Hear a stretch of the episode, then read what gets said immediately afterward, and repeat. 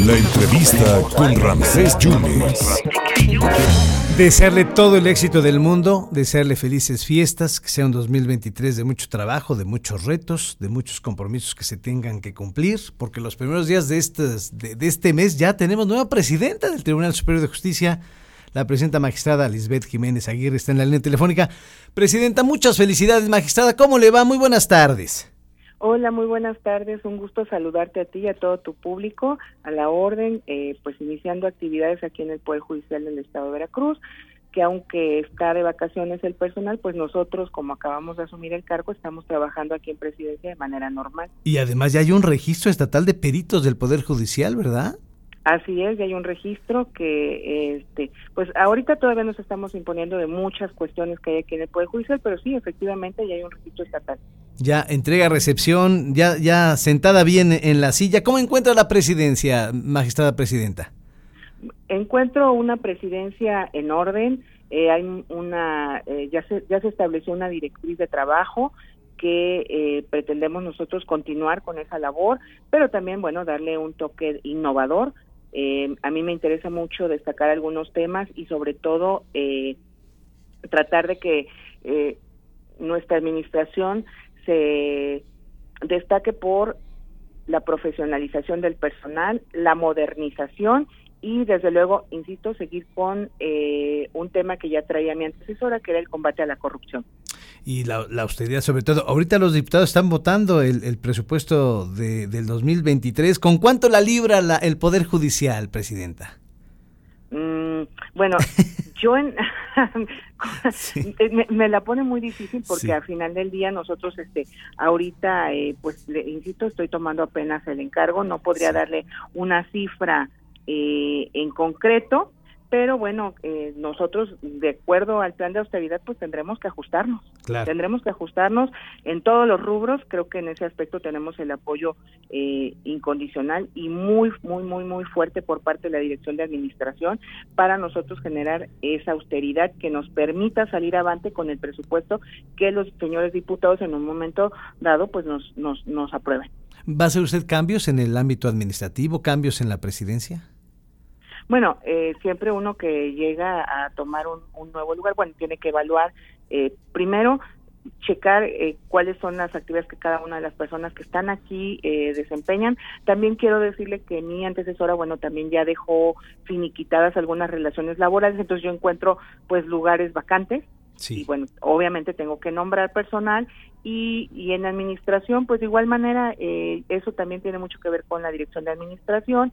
Eh, la idea es que esto siga funcionando eh, de la mejor forma que saquemos este, los temas relevantes que atañen a la institución, tanto desde la perspectiva jurisdiccional, pero también administrativa. ¿Cómo encuentran las ciudades judiciales que ha sido un dolor de cabeza en las pasadas administraciones? Bueno, en, relación a las ciudades eh, judiciales, bueno, insisto, todavía estoy tomando este en la entrega-recepción, este, se estará evaluando eh, el caso, cada caso en particular para efecto de tomar las decisiones que mejor convengan a la institución. Perfectamente. Oiga, ¿y que va a rotar a, lo, a los jueces para no hacer huesos viejos?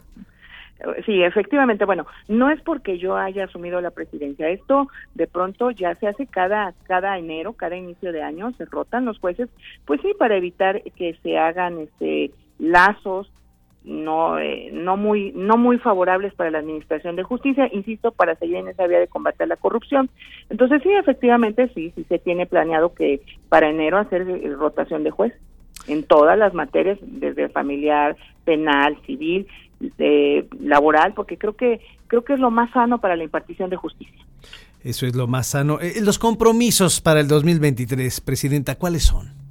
Eh, bueno, insisto, eh, profesionalización por parte de la escuela judicial, fortalecer a la escuela judicial donde hubo un cambio de dirección que asumió una magistrada que es un que es un nombramiento eh, que no vamos este que implica, no implica un sueldo, sino que es honorario. Entonces, bueno, tenemos una nueva magistrada eh, que es directora de la Escuela Judicial y que desde luego le está imprimiendo un fuerte trabajo para que para poder nosotros modernizar nuestra nuestra mm, nuestra base de datos, modernizar nuestra plataforma y sobre todo tenemos una, un gran apoyo por parte de la academia de la Universidad Veracruzana, mm. eh, igual de universidades privadas, eh, del Colbert, para efecto de sacar adelante este tema de la capacitación y profesionalización de nuestro personal.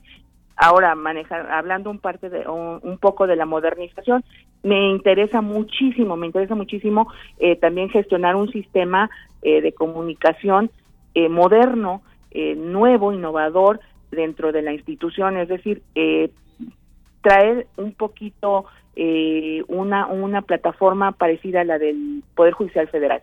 Lo que desde luego, bueno, yo sé que es un plan muy ambicioso, pero pues estamos este, evaluando, eh, también viendo el tema de los recursos, pero a mí eso me interesa muchísimo. Y insisto, pues también el combate a la corrupción. Eh, también quiero aprovechar la ocasión para eh, invitar a la ciudadanía, también barras de abogados, a todos los que están inmersos en la administración de justicia o que tienen contacto con la Administración de Justicia a que se sigan los canales legales, es decir, si ustedes advierten alguna situación irregular por parte del personal del Poder Judicial del Estado, pues está el Consejo de la Judicatura para que se eh, interponga una queja y de igual manera existe una Fiscalía Anticorrupción. Entonces, sigamos las vías legales eh, porque he advertido que luego se golpea a los jueces este, por redes sociales, por medios de comunicación, pero yo creo que si existe una queja por parte de la ciudadanía de algún litigante, pues aboquémonos a las, a las líneas legales, a los canales legales para que esto prospere y en un momento dado eh, pues se clarifique si, si de verdad hay alguna responsabilidad y se le sancione al servidor público que incurra en una situación de corrupción. Eh, ¿Será una presidencia de, de puertas abiertas cercana a la gente?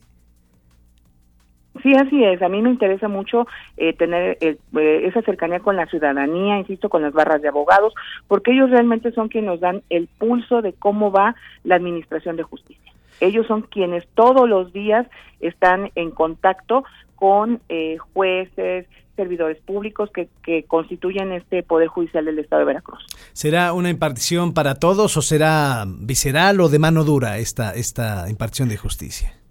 No, a mí me interesa una impartición de justicia para todos, sobre todo eh, que esté, eh, que sea, que se velen por los derechos humanos. A mí eh, me resulta sumamente eh, importante que los juzgadores resuelvan con perspectiva de género, eh, se respeten derechos indígenas, con, con perspectiva de adultos mayores, etcétera. O sea, que se respeten los derechos de las minorías y desde luego se apliquen todos los protocolos que en un momento dado la Corte, la Suprema Corte de Justicia de la Nación ya, ha ido emitiendo. Entonces, creo que eh, no no no podría yo hablar de una administración de justicia dura, sino más bien una administración de justicia que garantice los derechos humanos. Hay gente que está en la cárcel y que como no saben el, idioma, ahí están, y están por un pan, porque se robaron una manzana. ¿Habrá, habrá ese tipo de, traductores que necesita la gente que está necesitando de ese servicio? Bueno, eh, por supuesto, porque, bueno, en primer término, eh, la Suprema Corte ya en distintos criterios jurisprudenciales ha establecido que las personas eh, de indígenas o de pueblos originarios deben estar asistidos por un traductor en todos y cada uno de los actos procesales en que tenga intervención, ya sea, eh, como dice usted, en materia penal, entonces tienen que tienen que contar con ese traductor. En Poder Judicial tenemos algunos traductores, pero también nos hemos allegado de traductores de otras otras dependencias que, que amablemente nos, nos apoyan como el IBAIS este y, que nos nos mm, nos facilitan el acceso a estos traductores para efecto de respetar este derecho humano de las personas eh, originarias o indígenas eh, para que ellos en su propia lengua tengan acceso a la justicia. ¿La ley es para veracruzanos de primera o de segunda o es para todos? ¿La ley es igual para todos? La ley es igual para todos, no hay eh, veracruzanos ni de primera ni de segunda. Para el Poder Judicial todos son iguales. Obviamente tenemos, por supuesto, que ponderar, como yo le decía, eh, la perspectiva de género, derechos de niñas, niños y adolescentes, pueblos indígenas, demás. O sea, eh, tenemos que ponderar esos derechos, pero es la, la, la ley es para todos igual. Perfectamente. Presidenta, le agradezco muchísimo. Felices fiestas, mucha suerte, muchas felicidades. Sé que ha estado usted, pero eh, ha hecho usted ya un gobierno itinerante, una presencia itinerante. Sé que ha estado viajando mucho, y que ha estado viendo eh, ministerios públicos y que ha estado teniendo un contacto muy importante, muy, muy cercano a sus colaboradores, a la gente y le deseo lo mejor hasta el 2025, ¿verdad? Sí, hasta el 2025. Sí, 2025. O hasta el 2028, quién sabe, ¿no?